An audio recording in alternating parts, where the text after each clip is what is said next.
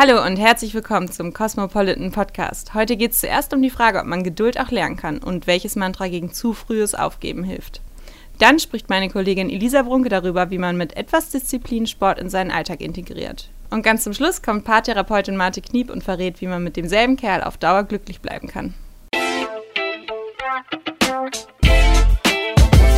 Mal ganz ehrlich, wie viele Dinge habt ihr euch in den letzten Monaten vorgenommen, die ihr nicht durchgezogen habt? Also bei mir waren es genau drei. Das war mehr Sport, das war weniger Netflix gucken und morgens nach dem ersten Weckerklingeln direkt aufstehen. Und wie man vielleicht erahnen kann, nein, ich habe keins davon durchgezogen.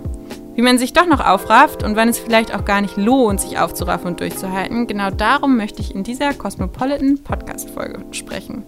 Ich bin Marike und das Thema dieser Folge heißt Durchhalten. Apropos, es gibt ja so einige Menschen, denen scheint das alles ganz mühelos zu gelingen. Die meisten in ihren Alltag, die sind erfolgreich im Job, die managen vielleicht eine Familie und gehen trotzdem dreimal die Woche zum Sport. Ja, sieht von außen ganz gut aus, heißt aber nicht, dass so ein Leben jeden glücklich macht. Denn laut Forschern gibt es genau vier Bereiche, die in unser aller Alltag genug Platz einnehmen sollten. Das ist einmal Familie und Freunde, das ist der Job, das ist die Gesundheit und das ist die persönliche Weiterentwicklung. Und wie man entscheidet, ob sich Durchhalten und Weitermachen lohnt, das ist auch nicht so schwierig. Man kann sich das vorstellen wie so ein Ziel, was im Kleiderschrank hängt. Eben so ein Ladenhüter. Und den findet man zwar ganz schön und der hängt da auch schon ein paar Jahre, aber irgendwie findet man immer wieder Ausreden, warum man das gerade nicht anziehen möchte. Das ist eigentlich ein ganz klarer Fall. Und wem das jetzt so theoretisch war, auch der Körper gibt einen so ein paar Warnsignale. So kann so ein Traum irgendwann solchen Druck bei einem auslösen, dass man immer gereizter wird, dass man schlecht schläft oder einfach auch mal Kopf- und Bauchschmerzen bekommt. Spätestens dann sollte man den eigenen Vorsatz auf den Prüfstand stellen.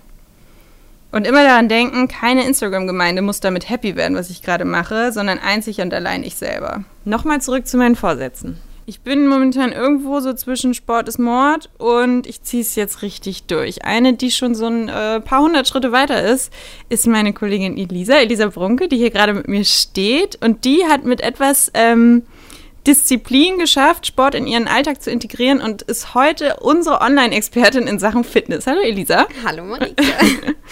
und äh, Elisa ist nämlich auch so eine Kollegin, die, wenn ich morgens im Bett liege und durch Instagram scrolle, sehe ich schon ihr erstes Foto und das ist meistens ein ähm, Post-Workout-Selfie von dir.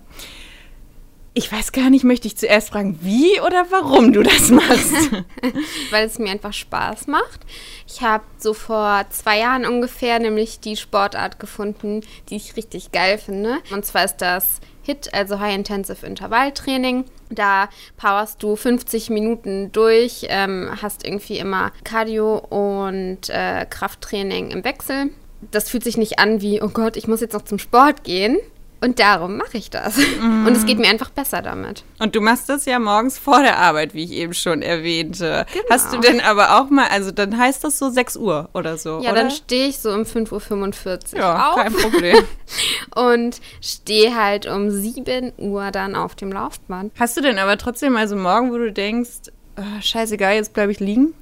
Nee, eigentlich nicht. Es ist aber auch nicht so, dass ich mich überwinden muss. Also ich habe gute Laune und ich ich stehe dann halt einfach auf und nach fünf Minuten im Bad ist die Müdigkeit auch vergessen und dann switche ich auf Sportmodus um und dann ist alles gut. Hm, und ich sehe, also wenn ich äh, morgens, während ich im Bett liege und du auf der Matte stehst, äh, durch Instagram scrolle, sehe ich ja natürlich nicht nur deine Fotos, sondern da sind so ganz, ganz viele. Mhm. Also es ist irgendwie so mega schick Sport zu machen einfach, oder?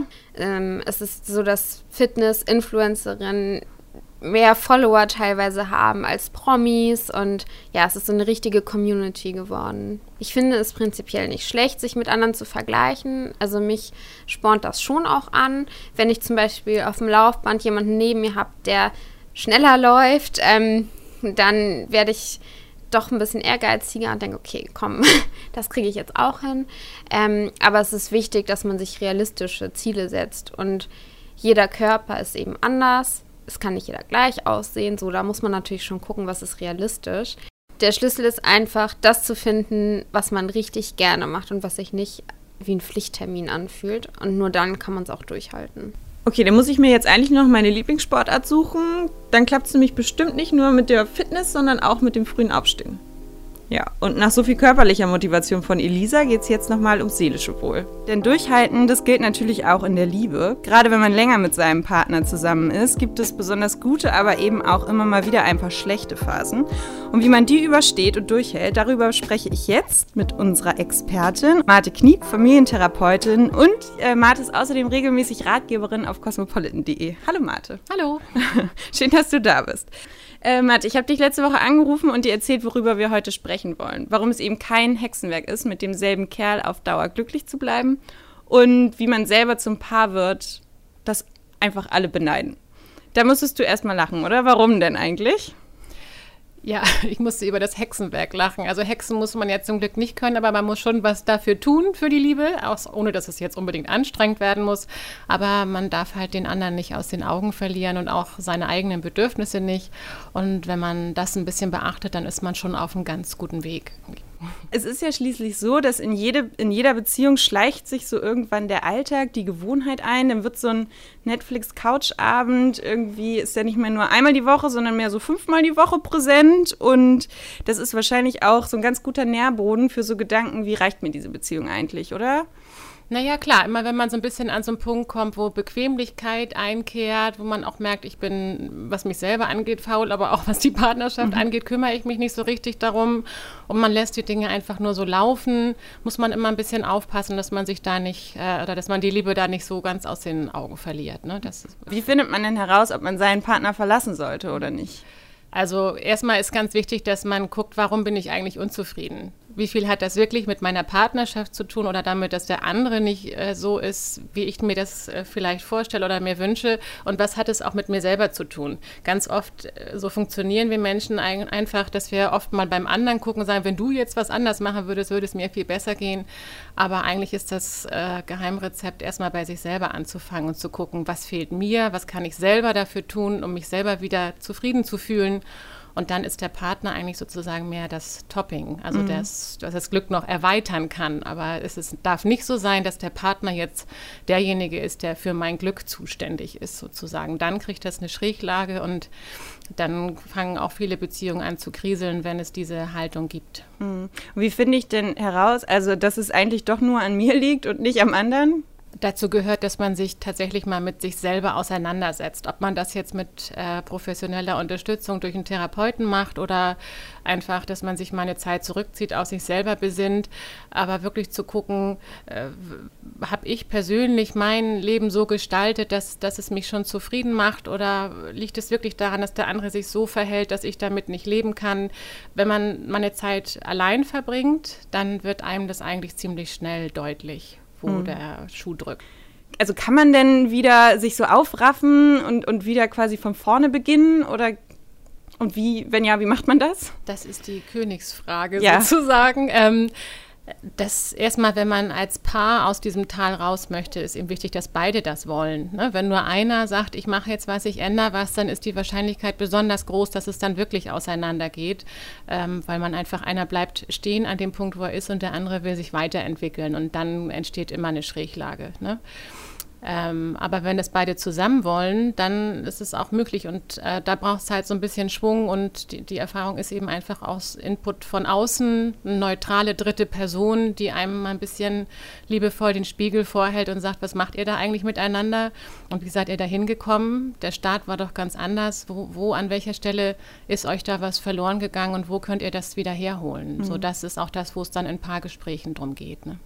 Den ist, glaube ich, auch noch so ein Tipp, den hatten wir auch mal in der Cosmo. Wer zusammen Neues erlebt und so zusammen sich immer wieder vor gemeinsame Abenteuer sucht, zum Beispiel, keine Ahnung, es kann ein toller Urlaub sein, es kann aber auch irgendwie so ein gemeinsames Hobby sein, der findet den, den Partner auch wieder spannender, weil man einfach irgendwie tolle Sachen zusammen macht. Was ist denn jetzt aber, wenn er so gar keinen Bock darauf hat und eigentlich mit äh, zu Hause couchen und Netflix gucken ganz zufrieden ist?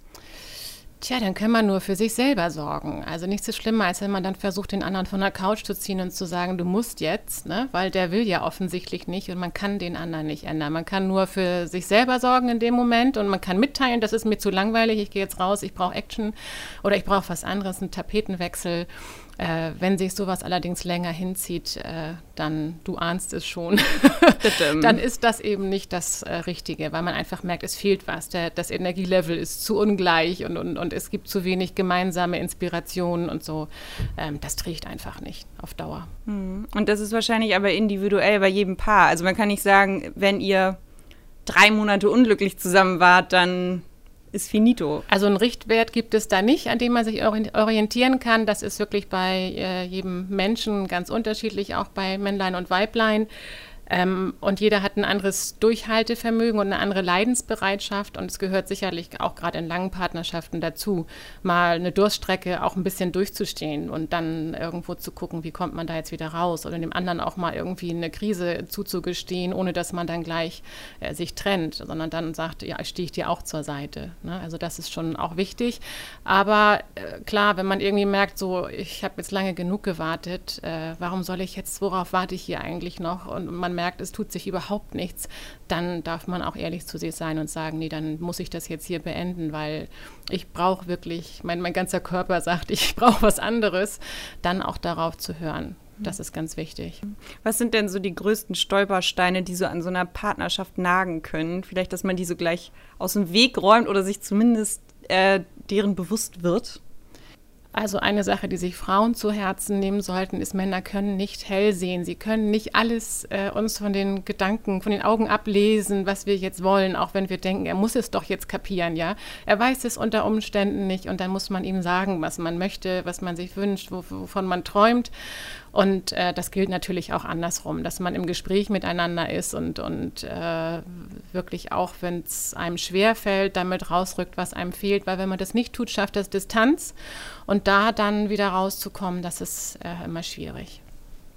Dann kann ja auch die ähm, Monogamie immer so ein Lustkiller sein, oder zumindest wird die oft so tituliert. Also macht die uns das Durchhalten vielleicht auch einfach schwierig, dieses Konzept von der Zwei-Menschen-Partnerschaft? Naja, Monogamie ist Geschmackssache. Man muss das ja heute nicht unbedingt mehr leben und viele gestalten das ja auch schon anders mit mehr oder weniger großem Erfolg. Aber immerhin ist es nicht mehr so gesellschaftlich geachtet, wenn man anders leben möchte. Aber man kann auch in einer monogamen Ehe zufrieden sein, auch sexuell zufrieden. Das kommt halt wirklich so ein bisschen drauf an, äh, wie man auch miteinander älter wird, zum Beispiel, wie man sich an Veränderungen, an, an Veränderung der Bedürfnisse teilhaben lässt und wie attraktiv man in den Augen des anderen ist. Und äh, da meine ich nicht unbedingt, wie schlank jeder bleibt, ja, sondern äh, wirklich, wie anziehend ich jemanden noch mit seiner ganzen Persönlichkeit finde. Ich glaube, man muss sich auch darauf einfach einstellen, dass äh, so das, das Verlangen nacheinander äh, auch ja nicht immer gleichbleibend und vor allen Dingen nicht so wie am Anfang bleibt, oder? Genau, also es ist so, dass die Lust bei jedem Einzelnen überhaupt äh, auf Sexualität, aber auch auf Sexualität mit dem Partner, äh, dass sich das auch verändert, wie, wie stark das ist und welche Rolle das gerade im Leben spielt. Klar, Lebensumstände verändern sich eben und darum lohnt es sich, in jedem Fall immer mal wieder zu hinterfragen, wo sich dranbleiben lohnt und wo vielleicht auch mal nicht. Und auch wenn es in diesem Fall hoffentlich keine ganz so große Aufgabe war, vielen Dank, dass ihr mit uns diesen Podcast durchgehalten habt. Und mehr davon findet ihr schon ganz bald online. Also einfach abonnieren und informiert bleiben. Macht's gut!